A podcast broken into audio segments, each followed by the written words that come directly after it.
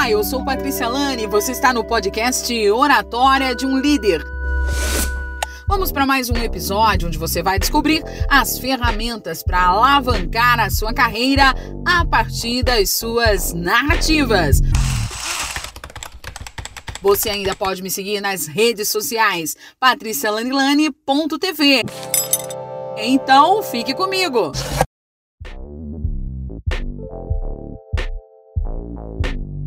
Assuma as responsabilidades. É praticamente o que eu acabei de dizer para vocês, tá bom? Um líder responsável por resultados assume o acompanhamento de processos, admite os protocolos e avalia constantemente o andamento da equipe.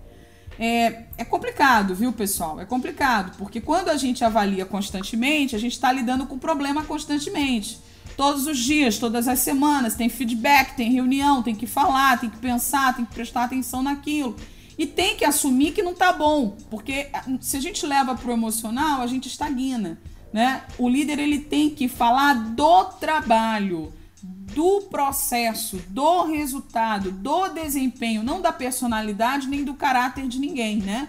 Nós temos que manter a ética e respeitar as pessoas. É aquilo que eu falei no começo, cada um vai ter o seu perfil de líder, mas o resultado vai para aquela timeline, vai para aquela storytelling ali, fica paradinho ali naquele percurso para todo mundo ver.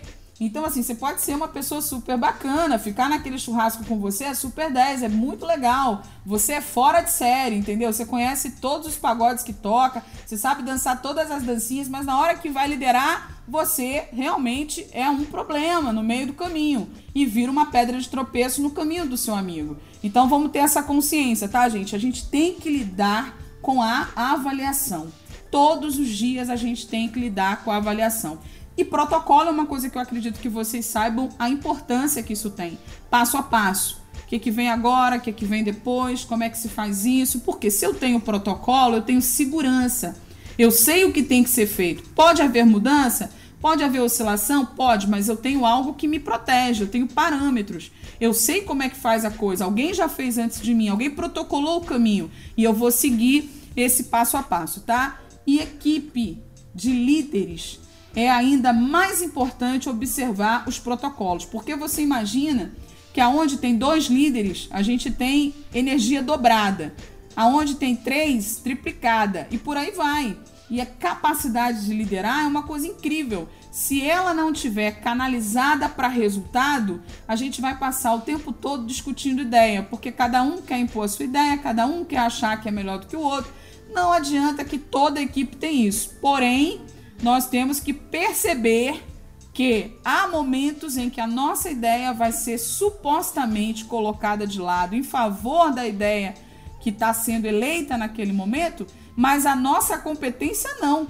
É a ideia que foi colocada de lado. A minha competência continua no jogo e eu tenho que dar o meu melhor para que aquela ideia que foi focada, que foi escolhida, que foi designada, traga o resultado positivo. Então, separe bem as coisas. Às vezes não é o meu pensamento que está em voga, mas a minha competência vai fazer as coisas acontecerem. Olha, insegurança é uma coisa que faz parte da vida de todo mundo. Por mais capaz que a gente seja, há sempre aqueles momentos de insegurança. Eu trouxe aqui o exemplo até do cirurgião, né? Vai entrar na cirurgia e tal, aquela adrenalina toda, e aí? Então, é normal. Primeira coisa que essa pessoa ou essas pessoas, ou até mesmo nós que às vezes nos sentimos inseguros em relação a alguma coisa, é entender que aquilo é normal. Eu estou lidando com o novo, eu estou lidando com ferramentas novas, com habilidades novas, com situações novas, com circunstâncias novas, e eu vou realmente enfrentar desafios. E aí tudo bem, eu não sou inferior a ninguém porque eu estou me sentindo inseguro. É uma fase, vai passar. Se eu acreditar, se eu insistir, se eu persistir, se eu não parar pelo caminho, essa insegurança vai se transformar em autoconfiança, que é esse o grande fato que muda o gerenciamento de qualquer equipe. Essa autoconfiança não é autossuficiência. Autossuficiência é um grave problema em qualquer liderança. autoconfiança é a capacidade que você tem de compreender que aquele problema que surgiu vai ser resolvido. A autossuficiência é a capacidade que você tem de dizer que aquele problema que surgiu você vai resolver sozinho. E aí você sabe que não é bacana, né, Nina?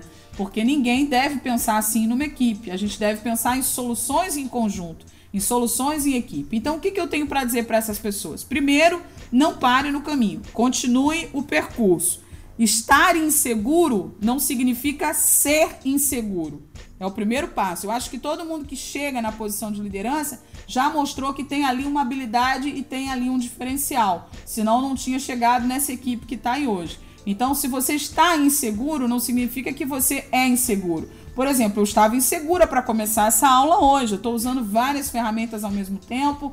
Eu estou fazendo uma coisa que eu já faço há muitos anos, mas é, não, nunca fiz uma palestra online. É a primeira que eu estou fazendo com vocês. Então, dá aquele frio na barriga, dá aquela insegurança, mas rapidamente eu consigo internalizar a minha autoconfiança. Por quê? Porque com a ajuda de algumas pessoas, com a ajuda de algumas ferramentas, eu me desenvolvo. Então, segura a onda que essa insegurança, ela passa. Procure modelar a sua liderança através de outras pessoas. O que isso quer dizer? Ande de mão dada, ande em conjunto, busque apoio.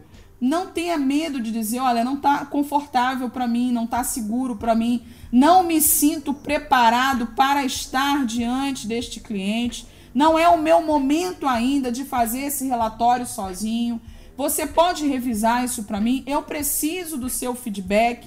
Essa relação de troca é que vai fazendo com que o outro cresça e ganhe autoconfiança. E aí cabe aquele líder que já tem autoconfiança e que já passou pela fase da insegurança, esperar o time.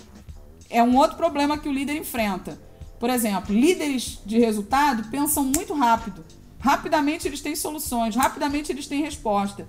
E aí eles criam uma expectativa em cima da equipe, que é uma expectativa elaborada a partir da condição dele. Só que nós, como líderes, temos que ter uma coisa chamada empatia.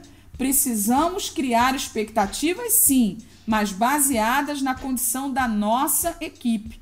Não adianta eu criar uma expectativa baseada naquilo que eu estou propondo. Eu tenho que entender qual é o feedback que a minha equipe tem para mim. Então são esses pontos aí, tá? Além disso, busque conhecimento. Conhecimento nunca é demais. Tem muitas palestras gratuitas, tem muitos livros. É, vá para a prática, lidere pequenos projetos, se envolva com coisas que comecem e terminem no mesmo dia. Pegue projetos de 24 horas, projetos de 3 dias, demandas curtas. Deu conta de uma demanda de um dia, vai para uma demanda de três. Deu conta de uma demanda de três, se envolve num evento de uma semana. Deu conta daquilo, já trabalha num projeto de 90 dias. Passo a passo. Quem consegue dar os primeiros 10 passos, aí vai caminhar até o fim, tá bom?